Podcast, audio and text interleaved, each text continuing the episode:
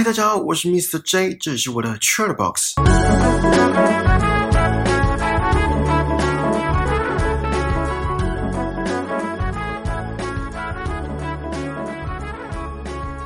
不知道大家如果到一间服务很好的店，会不会因为对方诚恳又友善的态度而消费比预算金额多一点？或者是相反的，如果到一间服务态度很差的店，就索性掉头走人，去别家消费？如果是前者的话，当然皆大欢喜，顾客有一次非常满意的消费体验，而商家也荷包赚满满。那如果是后者呢？你们真的会掉头走人，什么都不买吗？还是就买自己想要的东西，然后结账完就不再光顾，或是直接在 Google 评论上打上负评？我之前还看新闻说有人直接发飙的，现实生活中我是没遇过啦。也有人分享说自己到精品店被柜姐冰到，或是酸言酸语、各种瞧不起之类的。今天要讲的内容是有关我今年目前为止的消费经验啊，都属于我个人的经验，所以大家就听听笑笑就好。好，第一个故事呢，是在前一阵子的某一个礼拜六，我中午下班之后跟朋友约吃饭，吃一间吃到饱的火锅。我只能说，人老了去吃吃到饱真的没合。不是说那间不好吃哦，他们的食材跟汤底都不错，虽然是越吃越咸啦，可是火锅应该都这样吧。只是会觉得说花了比平常一顿饭还要贵上好几倍的钱，可是真的吃不多。而且，就算是吃到饱的餐厅，我当下也没有真的吃到饱，还是控制在七八分饱。毕竟，我不想为了吃回本的这个心态，然后隔天或是接下来好几天要还债。虽然我当天晚上就只有吃水果，因为罪恶感实在是太重了。好，今天重点不是这个。当时本来想说吃完就要回家了，因为刚下班实在有点累。可是又想说有半年没逛百货公司，再加上当天天气有点闷热，去吹个冷气也好。有没有很偶机上心态？总之呢，我就陪我朋友去买皮夹跟鞋子。我朋友已经锁定好要买哪一个牌子，那个牌子是 Charles and Keith，应该是这样念吧，就是大家口中的小 CK。想当然，周末人一定超多。到门口的时候，真的人满为患，都要侧身走才可以到我们想要买的区域。我也不知道这个牌子这么受大家欢迎，也是第一次靠柜，可能价格比较亲民吧，然后设计也得大众的喜爱。当时目测店员差不多五六位，所以是不可能一对一介绍的。看他们忙进忙出，我们就索性自己先挑起来。反正款式都有事先看好，只是想看看食品，然后做比较，有什么问题再问店员就好。我们才刚开始挑，有一位店员就默默的飘过来。我会说默默的，是因为他站在我对面之后，我才发现他。可能我太认真在帮朋友看皮夹。好，神奇的事来了。好啦，也不算神奇啦。这个牌子的柜都是透明的，然后商品摆在底下，所以如果要看得更清楚的话，就要稍微弯下腰，然后伸手下去拿。因为人实在太多，不好移动。我当时就叫我朋友帮我拿对面柜子的皮夹。这时说时迟，那时快，那位站在对面的柜哥马上递上我想看的那个皮夹。很像那种神来一笔的概念，我对他点了个头，表示谢意，然后继续帮我朋友挑。之后我又问我朋友说：“哎，只有这些可以挑吗？”这时又是同一位贵哥，他马上递上其他款式的长夹，在我眼前又是一个神助攻。哎，可以这样用吗？就是有点像我们讲什么他就拿什么，各种需求都被满足的概念。可是他不是专带我们的贵哥哦，他大可去带其他组客人，我们有问题再找他就好。就像我刚刚说的，我们进去就直奔卖长夹的区域，没有任何人带我们，他是飘过来的。哎，讲飘过来好像有点怪。总之，他的细心程度让我蛮惊讶的，因为他有在听我们说话，这应该不算偷听吧？不过我们音量蛮小声的，就是了。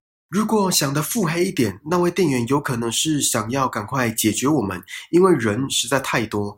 我们结账完，还有很多人在门口排队等着进来。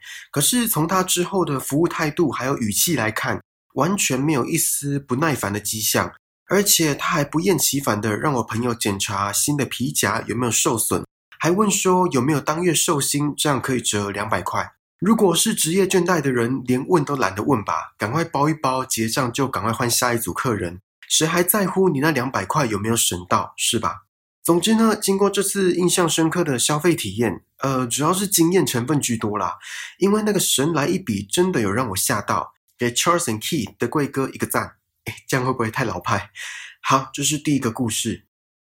第二个故事呢，就是有关出生于澳洲墨尔本的一个算保养吗，还是香氛的牌子。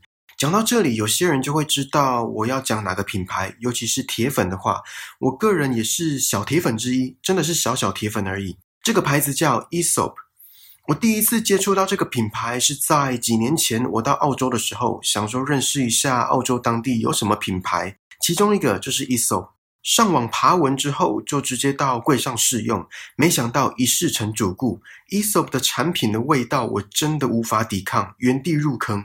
那时候工作还没找到，冒着没钱买机票回台湾的风险，卡就直接刷下去。而且他们家的东西真的不便宜，对我来说啦，可见我有多喜欢。顺带一提，我那时候去两次，分别是一男一女接待我的两位澳洲店员的态度都非常友善，细心讲解，然后了解我的需求。更重要的是，不会强迫推销。回到台湾之后，我依旧有在用 Esop 的某些商品，可是都直接找代购买，因为台湾的价钱跟澳洲价钱真的差太多。哎，我是不是还没开始讲故事？废话真的有够多。好，故事是这样的。有一次，我看完牙医之后，牙医师建议我要用漱口水。我二话不说，过没几天直接冲 Esop 看漱口水。在这里感谢那位牙医师给我一个败家的理由。那时候在外面排队等店员带，本来想说接下来应该是穿白色外套的女店员会带我。那位店员笑容可掬的走过来跟我说：“不好意思，我先去上个厕所，要麻烦你稍等一下。”我就回说：“哦，好，没关系。”等了几秒钟之后，另外一位看起来没那么友善的女店员走过来。我当时心想：好，我们不要以貌取人。我请她介绍完漱口水之后，决定要买，顺便问她说有没有在丹麦鸭头，因为我原本的鸭头被我转坏了。她问我说是哪时候买的，我说今年年初在网络上代购买的。她听到这句话，语气就开始不耐烦，好像什么开关被开启一样，有点不客气的回说。如果不是在官网或是实体店面买的话，就没有购买记录哦。而且现在已经都不付丫头了。那个语气冷到我没有办法模仿，而且我当时有点吓到。我知道可能代购这两个字对柜姐来说是地雷，毕竟他们是做业绩的，这我可以理解。可是如果不爽，应该是要不爽。讲解了一堆之后，顾客还不买单吧？我只是问一下有没有单卖丫头，就踩到他的地雷。结账前，他对我说。还有其他商品要看吗？我们家的脸部产品也很好用哦。我直接回说不用了，谢谢。被他冷到之后，那个 emoji 那个心情都没了。想说要做业绩也不是给你做，哎，这样有没有很幼稚？当时就有点后悔，没有等那位穿白色外套的女店员回来，也让我学到有时候以貌取人还是有一点点用的。哎，这只是我个人的消费经验，还有那位柜姐也只是个案，不代表我不喜欢 Esop 这个牌子。我之前到另外一家分店遇到一位贵哥，就很友善、很细心的讲解，问我偏好什么味道、哪时候使用。我最后没买，他也笑着说，如果之后有什么问题，可以再过来找我。搞得我没买都觉得不好意思了。诶大家应该都有那种经验吧？对方态度超好的时候，没消费反而会觉得有点不好意思，有时候甚至会有捧场的心态，买他服务的概念。虽然我个人到最后是不会硬买啦，可是那种强制推销的人，我就更不会捧场。就算我本来有打算要买这个东西，所以态度真的是个人问题，跟品牌本身没有关系。最后一个故事跟百货公司或是柜位没什么关系，而且反而是我自己有点不好意思的消费经验。前几个月我到宜兰玩，买了一家花生卷冰淇淋尝鲜，因为等葱油饼等太久，所以就想说那就也买这家看看。吃完咸的就会想要吃点甜的，大家应该也会这样吧？